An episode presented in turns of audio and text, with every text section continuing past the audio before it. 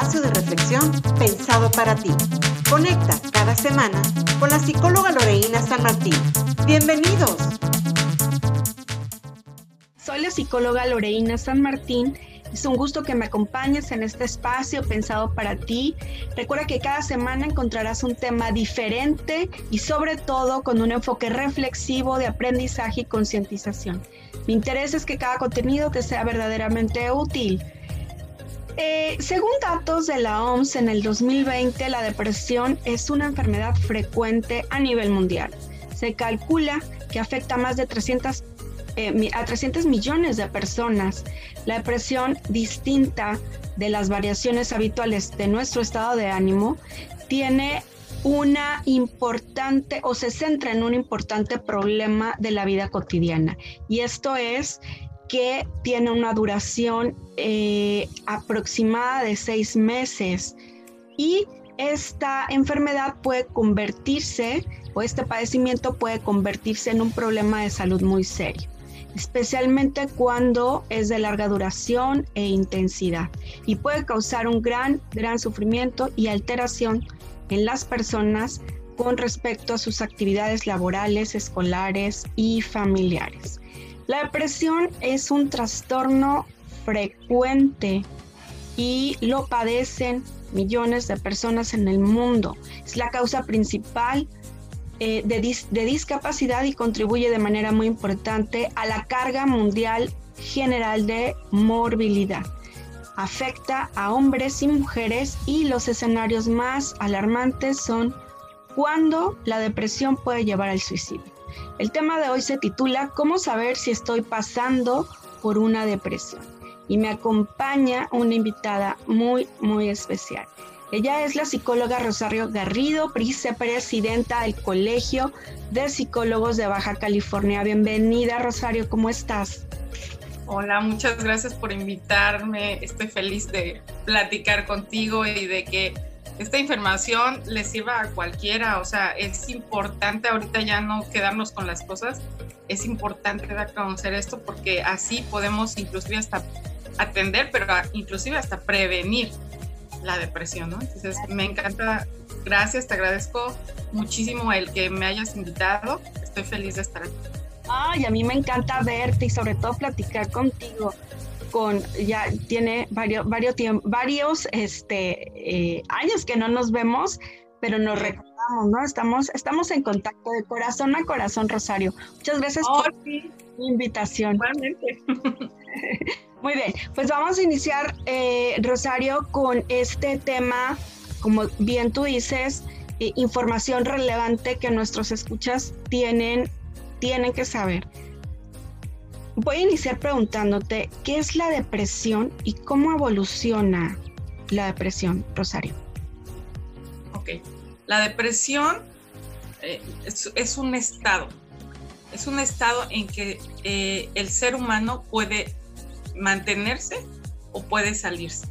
¿Qué, cuáles, ¿Qué características tiene ese estado? Ah, bueno, pues empieza a ver como no necesariamente es tristeza, o sea, quiero como hacer esa puntualidad porque eh, muchos piensan que cuando nosotros estamos tristes o nostálgicos, pues estamos deprimidos y no. es una serie de características que en ese momento nos está pasando. Puede que haya tristeza, pero una de las cosas principalmente eh, abordadas eh, cuando, cuando uno está deprimido es que tenemos desesperanza. Es una de las condiciones que se establece para decir si puede estar deprimido o, tiene características de depresión. ¿Qué es la desesperanza? Pues lo contrario a la esperanza.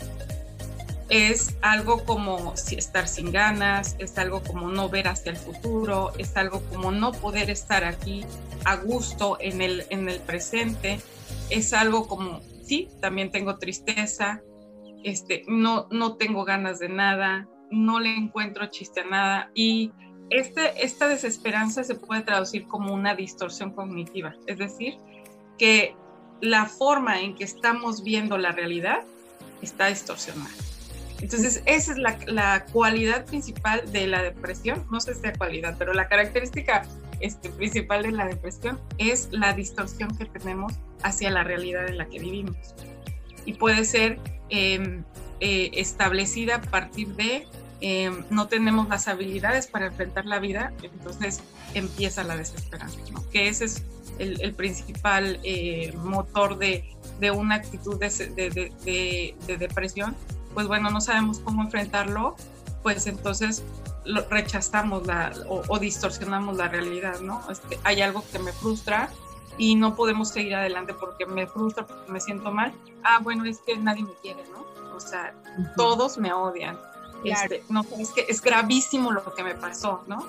Este, o sea, es una distorsión. Entonces, ese es el trabajo que deben de, cada uno de nosotros debemos de revisarnos, o sea, hasta dónde está llegando una distorsión. Y bueno, todos tenemos distorsiones. El problema de la depresión es que permanecen mucho tiempo. es la exacerbación de, de, esa, de podríamos decir, de ese sentimiento y em, de esa eh, perspectiva que tenemos de la vida, de las cosas, de las situaciones, y entonces se prolonga, eh, yo decía al inicio, entre cuatro y seis meses, podríamos decir. Sí, este, ya cuando se pasa a meses, o sea, podemos estar deprimidos porque la depresión es un estado como, por decirlo, natural del ser humano. En algún momento nos vamos a sentir deprimidos porque no todo el tiempo vamos a estar a mil por hora y súper bien y vamos y todo y súper optimistas, no. Claro que este, algo nos puede frustrar y nos podemos sentir mal, pero este, las personas que tienen muy buena resiliencia se les quita como, o sea, lo trabajan y dicen, ok, pues vamos a seguir adelante este, en minutos o en horas, pues, ¿no? Una persona depresiva le puede durar esta situación de, de, de desesperanza Mm, semanas. Entonces ya cuando no, o sea, llega a semanas y no se ha tratado, entonces está considerado como depresión. Muy bien. Eh, Rosario, ¿a quiénes afecta la depresión? A todos. Todos pueden ser potencialmente depresivos, todas las personas. ¿Qué, yo, yo lo que les digo a mis pacientes es que las personas que tienen cerebro depresivo, ¿no? Es porque no tuvieron la posibilidad de enfrentar o de que les enseñaran desde chiquitos, pues a enfrentar o a ver la vida de una manera clara y objetiva. Ajá. Las personas que no son depresivas son las personas que tienen la posibilidad de, ser resilientes, es decir, les puede pasar algo muy fuerte, pero salen adelante, pues, o sea, entonces la persona que es depresiva no tiene ese repertorio de decir, ah, bueno, voy a seguir adelante, ¿no? Y no, sino que se queda como estático. Es una condición que veo que como que ya no sabe qué hacer y entonces pues mientras pues, se queda así y, puede llegar a enojarse, a tener miedo, a angustiarse, a pues a, entristecerse y ahí se queda por mucho tiempo, ¿no? Sin, sin, embargo, es porque no nos enseñaron a cómo seguir adelante, pues. Quienes no nos enseñaron es un, es un es un proceso eh, emocional, sí, pero es psicoeducativo, o sea, nos lo tuvieron que haber enseñado papás, familia, ¿no? Este, tuvimos que haberlo aprendido de todo el ambiente en donde estamos. Si las personas están viviendo en un ambiente de inseguridad o en un ambiente de sobrevivencia o en un ambiente, o sea, y bueno, desde el inicio de la violencia, pues va a ser difícil que un niño o un, joven, ¿no? E, entienda cuál es su necesidad y encuentre una solución. Necesita que alguien le enseñe, ¿no? Claro. Eh, em, Rosario, esto me lleva a preguntarte si existe algún nivel o algún tipo de depresión diferente, vamos. Eh, no sé, podríamos decir que eh, hay de, personas que se deprimen muy poco, otras menos, ¿sí? Sí, sí, depende del cuadro. O sea, hay como depresiones tal vez leves, por decirlo así, pero son las depresiones que en ese inicio, o sea, ya están iniciando y se pueden atender y la persona tiene la posibilidad de pensar de manera objetiva. Entonces, ya se termina la ansiedad, o sea, y puede tener como ciertas distorsiones, pero las, las empieza a trabajar muy rápido, pues es porque eh, la problemática de, de esa distorsión no se ha hecho tan grande. Es decir, yo puedo decirte, ¿sabes qué? Este, algo leve, ¿no? Oye, llegué tarde. Ay, perdón, pero de verdad había mucho tráfico. No vuelve a pasar.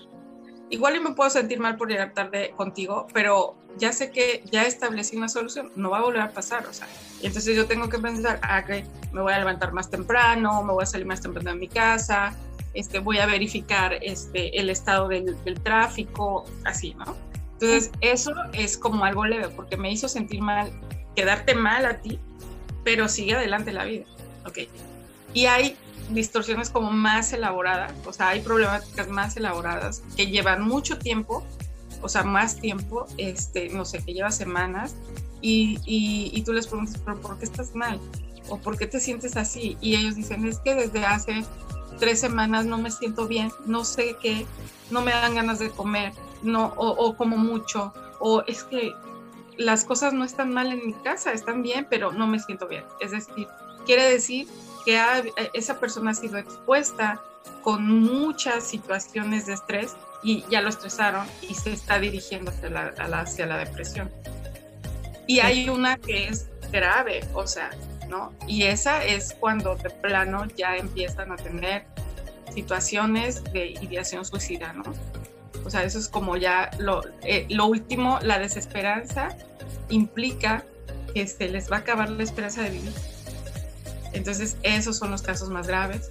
Ajá, también está la depresión crónica. ¿Y cuál es la, o la distimia? Ok, quiere decir, ah, hay, hay, hay una situación eh, que en este trastorno, tanto en la ansiedad como en la depresión, no es que todo el tiempo estén con desesperanza. Van a estar un tiempo bien y luego va a haber el bajón y luego va a estar un tiempo bien y luego va a haber el bajón. Así, o sea, los va a dejar descansar a las personas, ¿no? Entonces, pero eso está mal porque van a pensar, ok, ya me siento bien, estuve triste, estuve, eh, me sentí mal, pero ya estoy bien, entonces sigo adelante y, cuando les llega el bajón va a ser terrible porque ellos van a decir, pero si no tengo nada, ¿por qué me siento así? ¿Por qué estoy muy mal? Este, y entonces va a empezar a pensar muchísimas cosas que ya son distorsionadas de es que me lo merezco, es que soy muy malo, es que X, ¿no? Entonces la, la problemática se va haciendo muy, muy, grave. Este, ¿Por qué? Porque se tiene que revisar distorsión con distorsión, ¿sabes? O sea, para ver cómo es que se puede solucionar la situación. Muy bien. Eh, esto me lleva eh, a, a, a, reflexionar, ¿no? ¿Cómo las personas podemos eh, identificar a través de, pues, de síntomas que estamos pasando por una depresión. O sea, ¿cómo yo puedo identificar que estoy en un, en un periodo o en una etapa de realmente de una depresión? Ya nos habías comentado algunos de los síntomas, pero algunos otros. Bueno, eh, es, eh, la depresión es tan extensa, o sea, la depresión entra en muchos trastornos, o sea, en casi todos los trastornos del manual del DSM-5 entra. O sea, hay características importantes de la depresión que se va a presentar en muchas cosas. O sea, es decir, no es que hay que generalizar, pero sí hay que tener en cuenta que si, que si el síntoma está continuamente, entonces puede estar deprimido.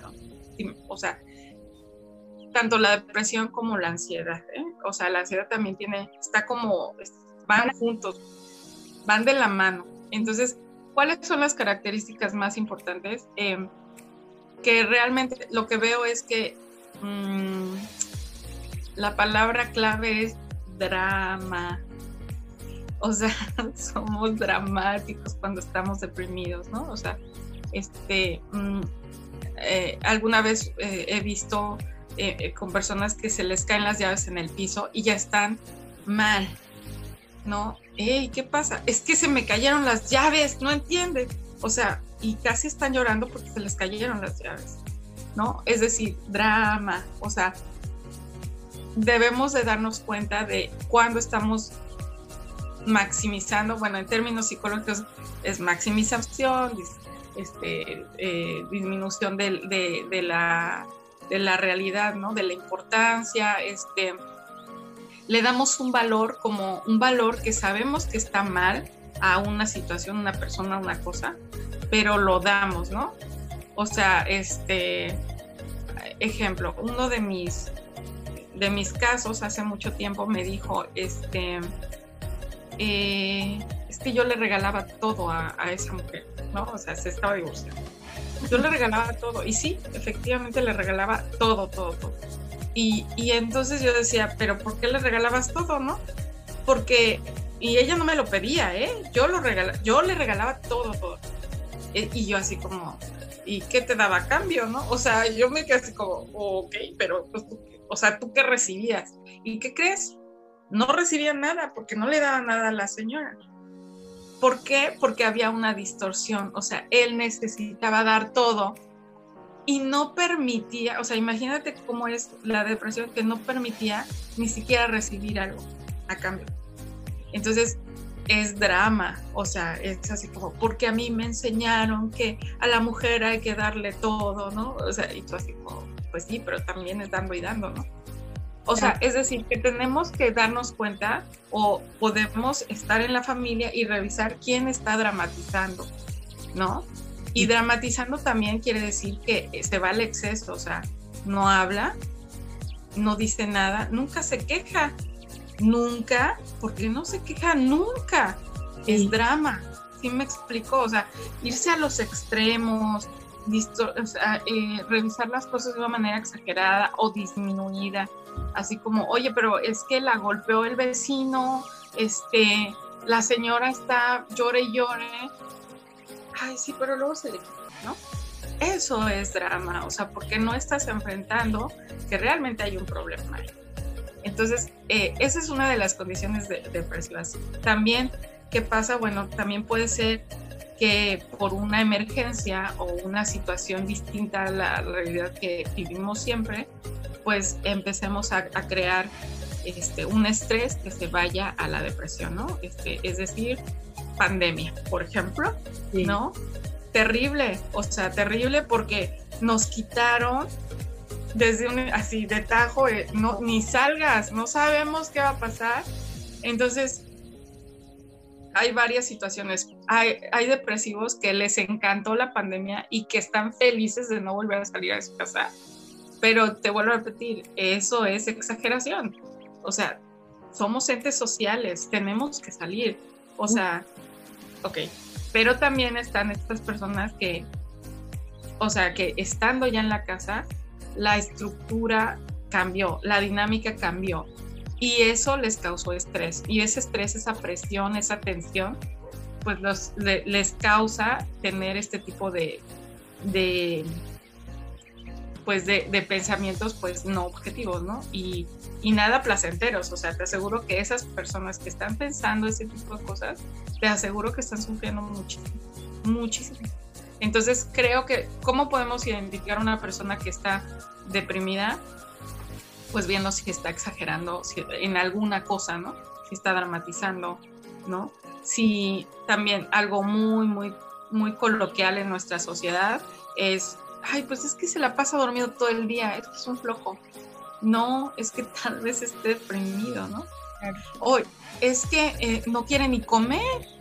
O sea, es que sabes que o sea, antes comía mucho y ahorita ya sabe que no tiene que comer tanto. Sí, pero ¿qué tanto está comiendo? O sea, si no está comiendo nada o si está comiendo cositas muy pequeñas, pues quiere decir que no se está alimentando. O sea, se está yendo a los extremos, ¿no? O sea, eh, observar a los hijos, observar a la familia en general, implica que revises si, o sea, si están haciendo las cosas cotidianas y sin presión. Y si no se, o sea, enojo, miedo, tristeza, angustia, eso puede ser detonante de la depresión. Es que son muchas cosas y ahorita que estamos pasando la pandemia creo que se vino más, ¿no? O sea, o sea las cosas que no estamos preparados nos puede generar algo de, o sea, desde miedo, angustia, ansiedad y de ahí dirigirse a la, a la depresión, Sí, ¿no? O, o, detonarla porque tal vez ya teníamos el cuadro, ¿no? considerar también, por ejemplo, que el abuso de sustancias, ¿no? También, también, también. ¿no? Coyunturales, podríamos decir, pues la pandemia es un factor coyuntural, pero yo pensar que hay otros factores de riesgo que pueden pueden este, desarrollar la misma la misma el mismo padecimiento no por ejemplo alguna persona eh, alguna familia eh, familiar que haya tenido depresión no claro sí hay, hay antecedentes muy importantes. Sí. Bueno eh, Rosario ¿Qué podemos hacer si nosotros ya detectamos que estamos dramatizando, que estamos, eh, por ejemplo, consumiendo eh, alcohol eh, o drogas en demasía, em, si por ejemplo sentimos esta desesperanza, ya llevamos mucho tiempo así desesperanzados, viendo esta visión, este túnel, ¿no? negra, que no hay posibilidades de solución. ¿Qué podemos hacer? Bueno, pues ahí ya entra la atención, ¿no? La atención psicológica. Eh, hay dos, bueno, hay varias maneras, pero una va a ser tal vez cuando ya haya una crisis, cuando ya haya un intento de suicidio, cuando haya ya un, em, un o que se esté cortando, el, sobre todo los adolescentes y los niños que están haciendo ya esto, ¿no? Se cortan o sea, eh, o este, que tenga una crisis de, no sé, de estreñimiento, de que, del dolor porque no puede ir al baño, porque, no sé, por algo, algo de su comida, este, porque tenga muchas migrañas y esté ya muy, muy desesperada la persona porque no se le quita la migraña. Este, o sea, ya esas son crisis, entonces tiene que ser atendida este, por un... Em, por un servicio en crisis, ¿no? Y ese servicio en crisis, va a calmar la crisis y va a canalizar a un servicio psicológico y si lo detecta, a un servicio psiquiátrico. Dependiendo la, la, gravedad de la, de la Sí, dependiendo de la problemática y de las, dependiendo de las condiciones este, en, que, en que esté el cuadro, ¿no? Eh, una psicóloga de la Ibero me dijo una vez, eh, yo mando a psiquiatría a mis pacientes. Me encantó, me encantó porque ella me dijo, estuve yendo al psiquiatra. Y yo, ¿y cómo te fue? ¿no? Y me dijo, muy bien. Y resulta ser que llevaba tres duelos o cuatro duelos acumulados en menos de un mes. O sea, duelos fuertes, ¿no? Entonces eh, dijo que llegó con el psicólogo y le dijo, tú no te puedo atender. Y, y esto es, claro que hay medidas, eh, el psicólogo determina cuándo hay que mandar al psiquiatra, ¿no? O sea, cuando, o sea, es importante que haya el trabajo psicológico y, psiquiátrico al mismo tiempo. Pero esta, esta frase y esta, esta, esta información que me dio esta psicóloga me encantó porque dije, claro, es que es cuando debemos de mandar al psiquiatra. Y entonces me dijo, el psicólogo me mandó al psiquiatra y yo no quería ir porque yo decía, yo tengo que trabajar lo mío, yo aquí puedo, es un espacio para que yo realice todo el trabajo eh, que necesito, cognitivo, emocional, ¿no? Y entonces el psicólogo, el psicólogo le dijo, no, porque tú no mereces sufrir lo que estás sufriendo. Claro. Y eso, y por eso, por eso mismo es importante que tengamos el servicio psiquiátrico presente. O sea, no es para locos, no es para casos terribles, no es para casos de, o sea, no, no, no. Es para casos que se necesita ya el medicamento para, la que, para que la persona no sufra. Si no ha dormido en semanas. No. Sí. si no ha dormido, eh, un medicamento le puede ayudar. ¿Y por qué en conjunto con el psicólogo? Porque el psicólogo ya va a trabajar situaciones de psicoeducación que necesita la persona para darse cuenta de que su rutina pues se tiene que cambiar para que pueda estar mejor. Eh, y aparte el trabajo emocional, cognitivo, para que realice la adquisición de herramientas para enfrentar la vida, ¿no? Y entonces, sí, por eso mismo hay que tomar en cuenta estas dos posturas. Eh, en algún momento yo decía, bueno, pero tal vez si se puede trabajar este, solito y luego veremos, ¿no? Y, o sea, creo que es muy importante tener, tomar en cuenta, digo, no se manda todo al psiquiatra, ¿eh? no, no hay que tampoco que estigmatizar eso, este, pero esa, ese comentario que me hizo esta psicóloga me encantó y es cierto, o sea, no estamos para sufrir en la vida, estamos para ser felices, claro. estamos para vivir la vida. Y entonces, ¿por qué no vamos a ayudarnos para ser felices? Entonces, bueno, ese es, eh, eh, siempre lo digo, pero, este, y, cada vez que lo platico, eh, me dan, hasta se me pone, se me eriza la piel porque siento que cuando llegan al psicólogo o al psiquiatra las personas y encuentran un apoyo y encuentran una ayuda necesaria, es maravilloso porque la vida les cambia, ¿no? Ellos cambian, la vida les cambia.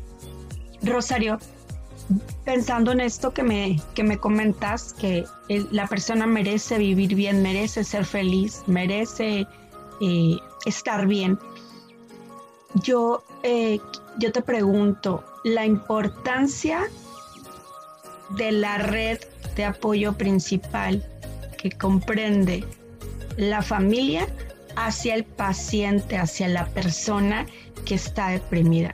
Hay mucha estigmatización, como tú la decías, sobre el tratamiento psiquiátrico, sobre la misma enfermedad, por supuesto, ¿no? Pero también hay poco apoyo por parte de, los familiares en ocasiones, ¿no? Sí. ¿Qué podemos hacer las familias cuando tenemos en casa un, familiar, un miembro de la familia que está pasando por eso, por una depresión? Claro. Bueno, ante todo es un proceso de psicoeducación en la familia. Eh, o sea, muchas familias tienen esa postura, los integrantes de esa familia, porque no saben qué es la depresión no tienen ni idea de qué es la depresión. O sea, eh, lo ven como, por eso te decía, ay, es es un huevo, ni se quiere levantar. Y eso, ay, de verdad es que esa palabra como me molesta, ¿eh? Porque digo, no son flojos, no, no, o sea, tienen depresión, no se pueden levantar realmente, o sea, les cuesta trabajo levantarse, ¿no? Este, o, les cuesta, o sea, una persona depresiva va a tratar de hacer las cosas y le van a salir más o menos. Entonces, la familia inclusive puede decir, es que lo hace a la y se va, mediocre, o sea, es mediocre, o puede estar poniéndole adjetivos pues calificativos a este, a este, a este integrante, sea el hijo, el papá, la mamá, o sea, el que sea, y, y es porque solamente tienen ese argumento para explicar lo que les está pasando a, a, a un depresivo. Entonces, es educarlos, o sea, es platicar lo que es la depresión, también inclusive es investigar, porque hasta cuando los papás se enteran de que, de que tienen hijos depresivos y empiezan a platicar con, con ellos se dan cuenta, ¿sabes qué? Tu tía también tiene eso. ¿Sabes qué? Mi mamá también se deprimía.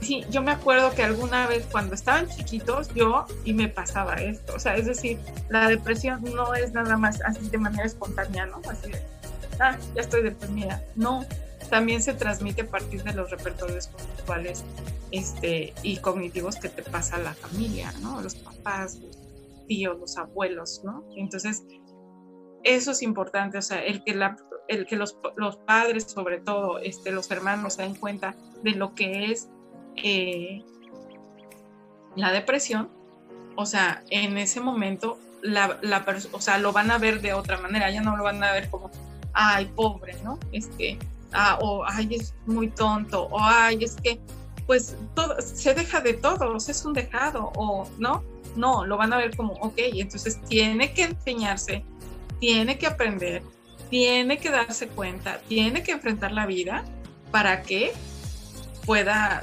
ser feliz, ¿no? No para que esté así, o sea, no es un estado que va a ser así siempre, ¿no? Entonces, sí, creo que parte importante es eso y eh, a veces las personas con depresión, y bueno, no solamente las personas con depresión, sino con todos los trastornos o todas las problemáticas, eh, tienen miedo de decirle a sus familias, ¿sabes qué? Tengo esto, ¿no? ¿Por qué? Porque eh, pues no tienen buena comunicación desde el principio, eh, porque mm, hay mucho prejuicio en la familia, ¿no? O sea, eh, tengo, tengo una paciente que me dice, oye, ¿y los, los familiares de tus pacientes te quieren? Y yo, ay, claro que no. Bueno, unos sí y otros no. O sea, ¿por qué? Porque cuando ven que el, eh, el paciente cambia su repertorio, se hace otras cosas sin necesidad de la familia, o sea, se enojan. Y claro que dicen, bueno, te estás volviendo loco, o sea, ya no tienes que ir con la psicóloga, ¿no? Entonces, o sea, es, es esas, esos em, formas de tratar es poca, poca eh, comunicación. Obviamente hay una em, hay un autoritarismo tal vez por parte de, de la familia hacia la persona depresiva. Eh, puede haber violencia intrafamiliar, es muy probable. Entonces, esas problemáticas no necesariamente van a estar las, los familiares como, sí, cuéntame qué, si yo ya voy a entender. No, primero tenemos que trabajar, se tiene que trabajar con uno mismo, aparte la depresión es eso, no nos permite enfrentar y responsabilizarnos con uno mismo. Hay un, hay un libro de Freeman eh, que, que, Freeman dice y, y, habla sobre lo que es el suicidio, que es la, la expresión máxima de la depresión, ¿no? Y entonces Freeman dice, sí, pero es porque este, es tanta la presión y tanto el peso que trae el, la persona que no, o sea, que ya no lo quiere, ¿no? O sea, se vuelve irresponsable de su vida. Entonces va acumulando cosas que ya no aguanta, ¿no? Entonces, ¿pero qué hace? O sea, la irresponsabilidad no es el que se vaya, ¿no? Sino el lo que deja.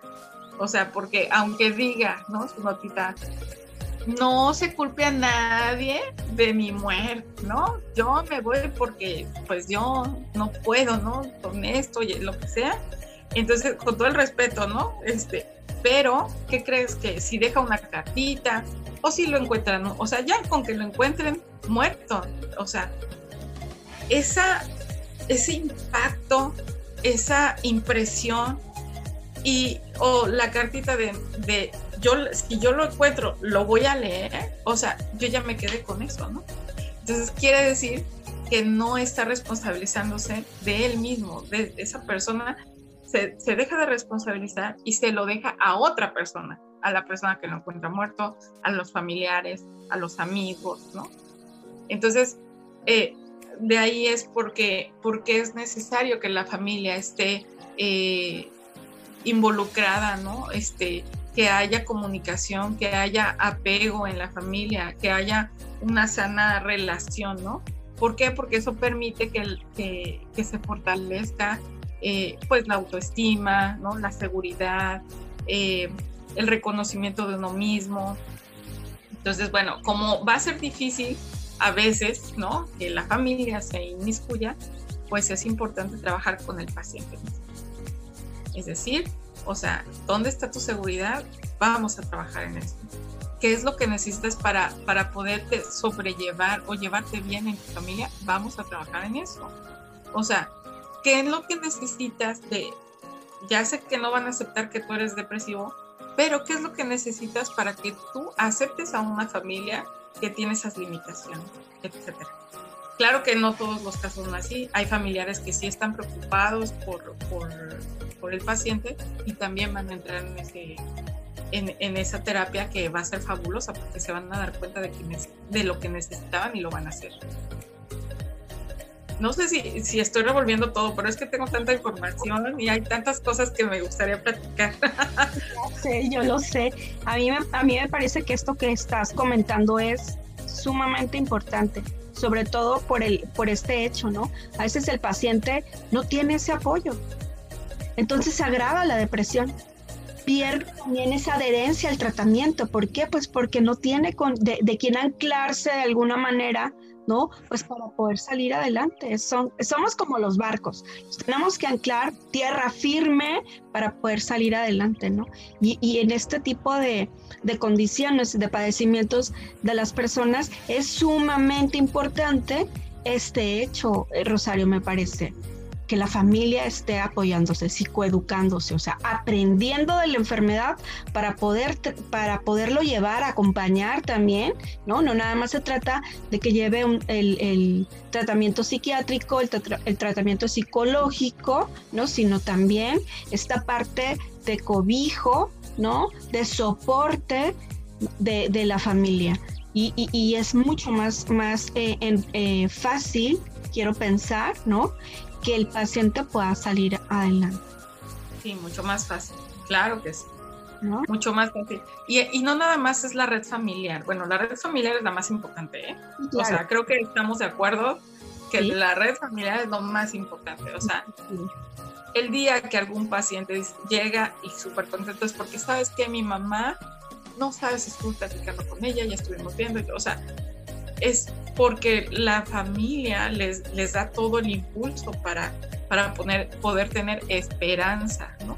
en la vida. Bueno, pero también hay otro tipo de redes, la red social, o sea, y no son las redes sociales de, del Facebook o el Instagram, no, es cuántos amigos tienes, personas que estén contigo, que te estén apoyando, que te puedan escuchar, que puedas identificarte con la otra persona, ¿no? Este, que puedas llegar, o sea, y, lo digo también porque muchos, muchos se encuentran como en una condición de sentirse victimizados por algo que pasa en su familia, y entonces tendrán que tener a una persona de apoyo, ¿no? Y esos son los amigos, y esos este, son, eh, inclusive, si estás en la escuela, maestros, eh, inclusive hasta el conserje, o sea, todos ellos son actores que pueden ser tu red de apoyo. Y después viene la red profesional.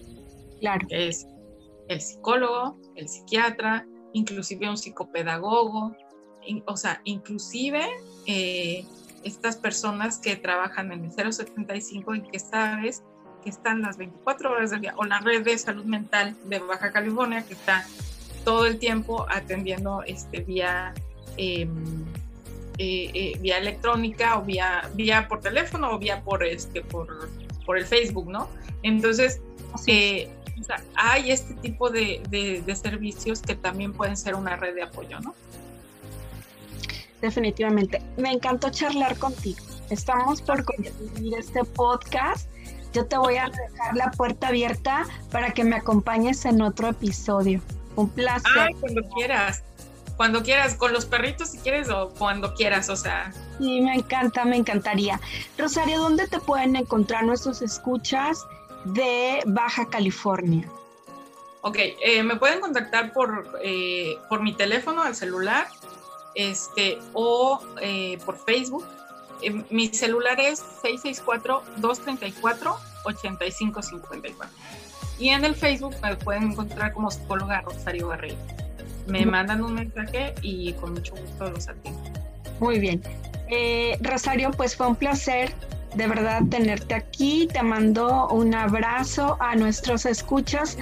Recuerden, recuerden que eh, les agradecemos por conectar con nosotros. Pueden escribirnos a través de nuestras redes sociales. Recuerden que los temas que aquí les presentamos son reflexivos, de aprendizaje y concientización de ninguna manera son un diagnóstico. Deben acudir con un profesional de la psicoterapia. Hasta la próxima. Esto fue Inside con Loreina San Martín. Síguela por sus redes sociales. En Instagram como psicóloga Loreina-San Martín. Facebook como psicóloga Loreina San Martín. Y ahora puedes seguir el podcast en Instagram como Inside Me. Hasta la próxima.